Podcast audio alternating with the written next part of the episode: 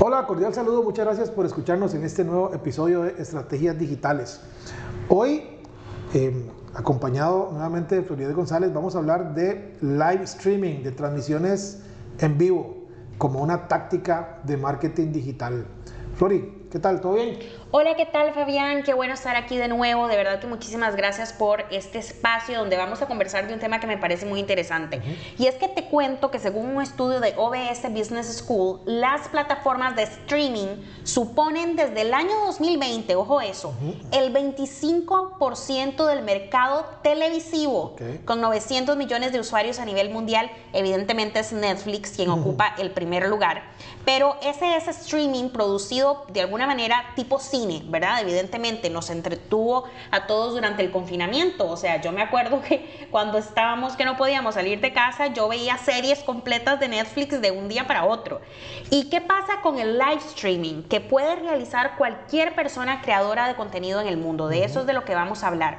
De acuerdo con Statista, también existe un crecimiento constante del seguimiento en vivo ojo esto que interesante, de las competiciones de videojuegos. Sí, claro. A través de plataformas como Twitch o YouTube. Yo te quiero contar algo muy particular.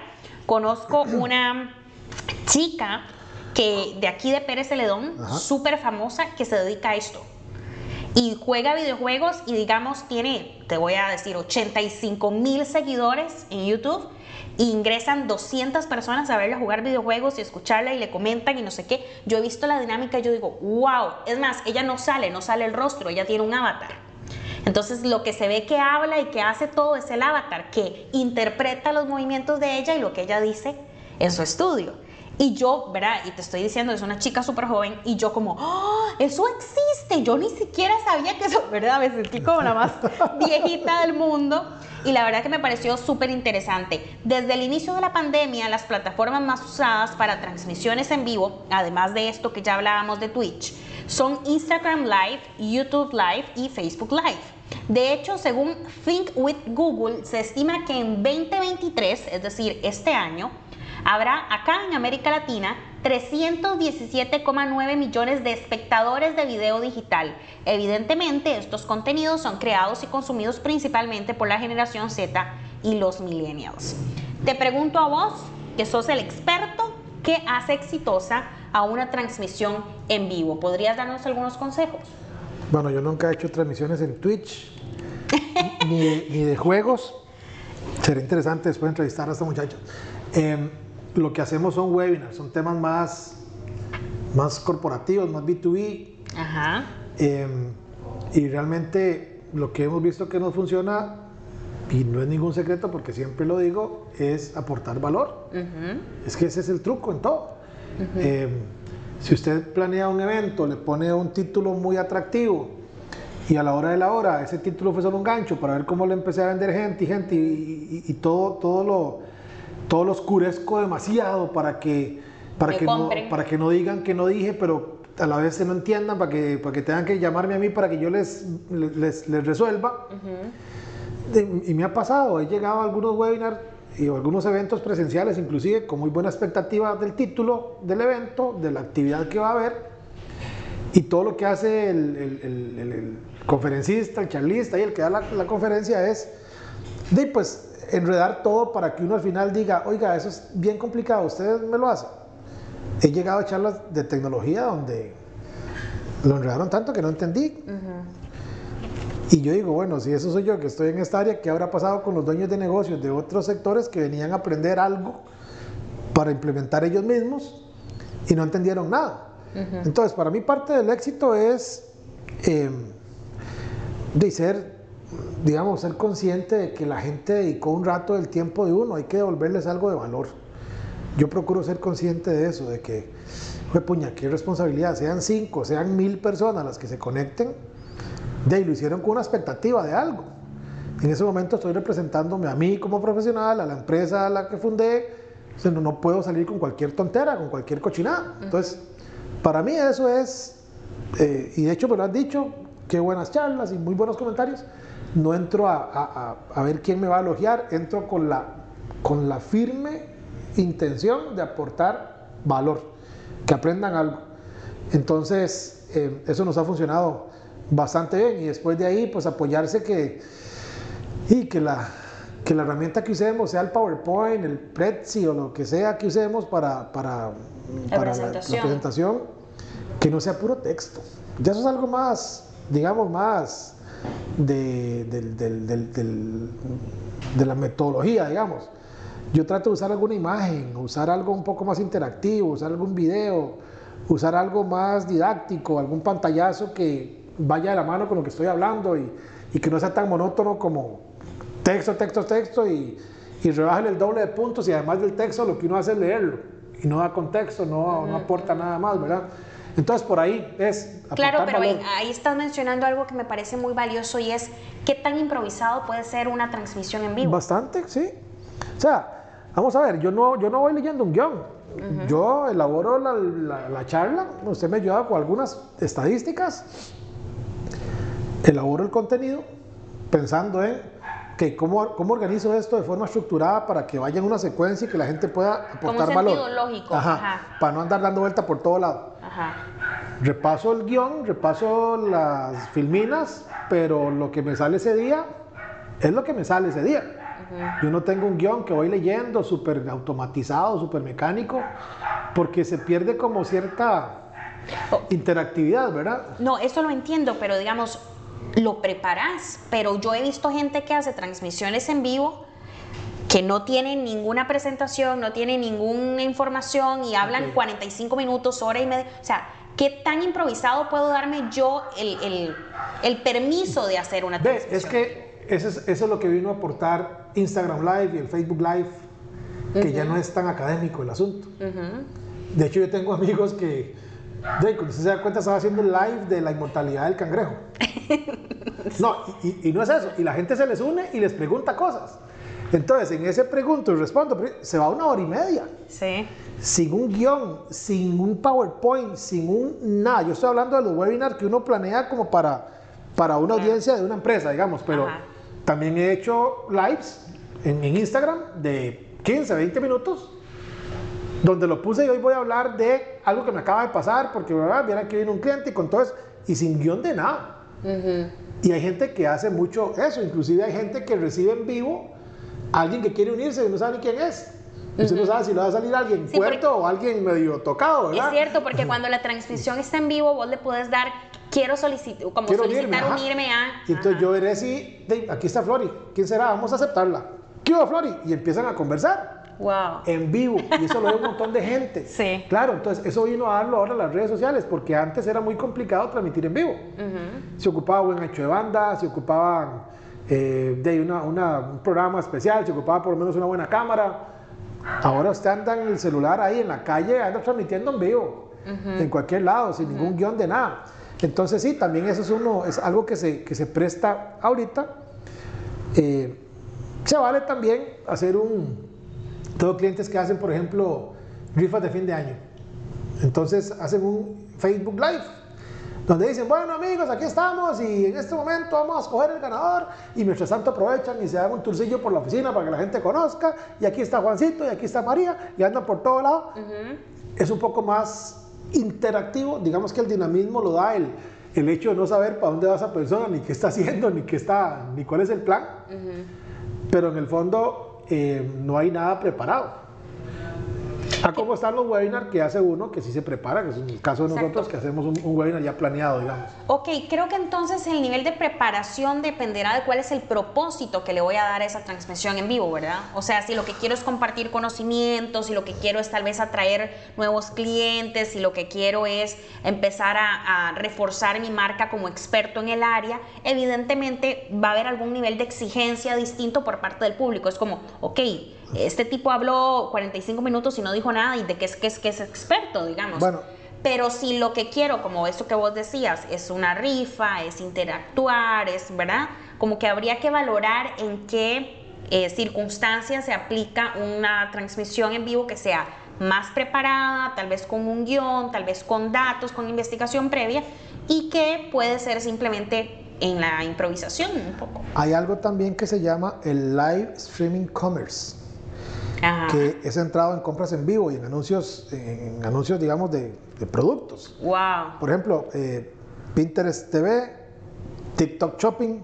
Son como decir los programas de televentas, ¿verdad? El, el telemercadeo, el, el- bueno, aquí hay uno que era televentas, muy famoso, que se hacían antes en, bueno, y lo, y lo que se hace todavía, por ejemplo, en, la- en las madrugadas en Discovery Channel o canales En así, cadenas. canales gringos, Ajá. ajá. Entonces, ahora hay gente que hace inclusive temas de unboxing, están abriendo un- una caja de un producto y mientras lo van abriendo, la gente se va emocionando y lo pueden comprar aquí. Entonces, es, es, un, es un híbrido entre te estoy enseñando algo, pero te estoy vendiendo algo. De hecho, el Viernes Negro, la cantidad de videos y de transmisiones en vivo que se generaron de este tipo, ¿verdad? Es impresionante. O sea, yo vi algunos así por encimita. Evidentemente no es el tipo de contenido que yo consumo, pero como que alguien estaba criticando eso, entonces lo vi. Entonces estas chicas que llegaban de la tienda o que habían comprado virtual y tenían 30 cajas o 30 bolsas, no sé, con maquillaje, ropa y toda la transmisión eran ellas abriendo y mostrando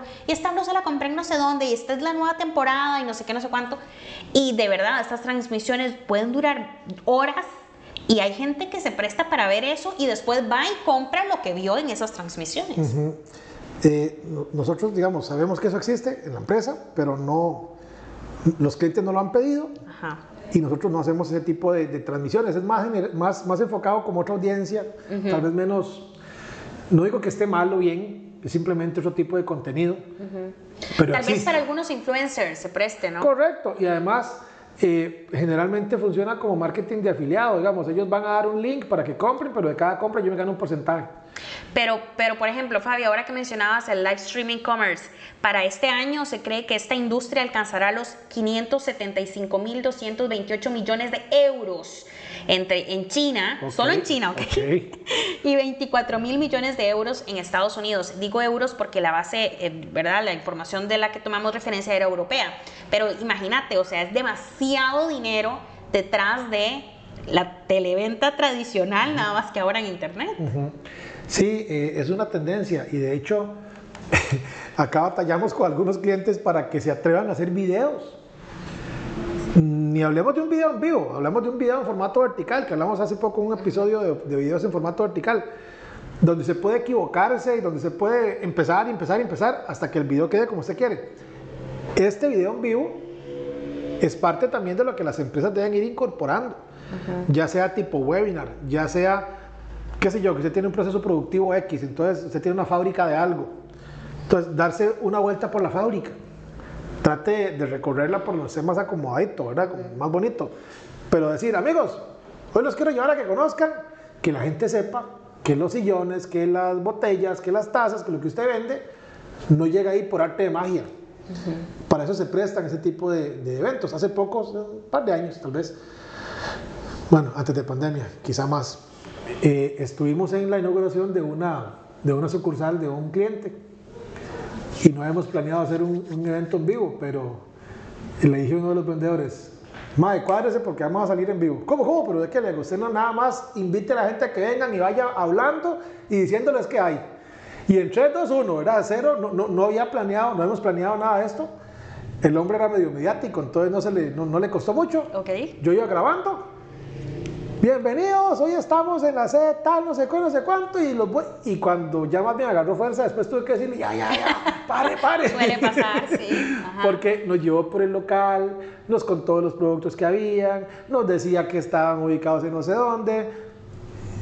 Eso antes era, digamos, requería mucha producción. Y no digo que lo hagamos todos los días, pero sí se puede hacer preparado en cierta fecha y de forma también espontánea, porque como queda ahí, el resto Claro. de gente viene y lo puede ver más adelante. Claro, nada más que ahí, ¿verdad? Típica periodista eh, que asesora empresas. nada más que ahí hay que entender que hay un nivel de riesgo mayor. Por es supuesto, decir, es cuando vivo. no es grabado y editado ni nada, o sea, puede ser desde que se te cae el- la transmisión, desde que es- el otro día me pasó, estaba haciendo una entrevista en vivo, una, una transmisión así, live streaming, y el asiento se me fue bajando, Fabi. se me bajó la silla y cuando me di cuenta se me veía como el copete.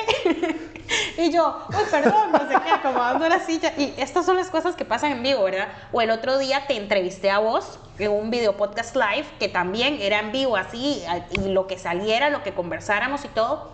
Es interesante genera su, su, público. Hay gente que le gusta ver lo orgánico, sin tanta producción, cómo son las personas, cómo actúan, cómo responden ante este tipo de situaciones, digamos, no, no planificadas que pueden ocurrir.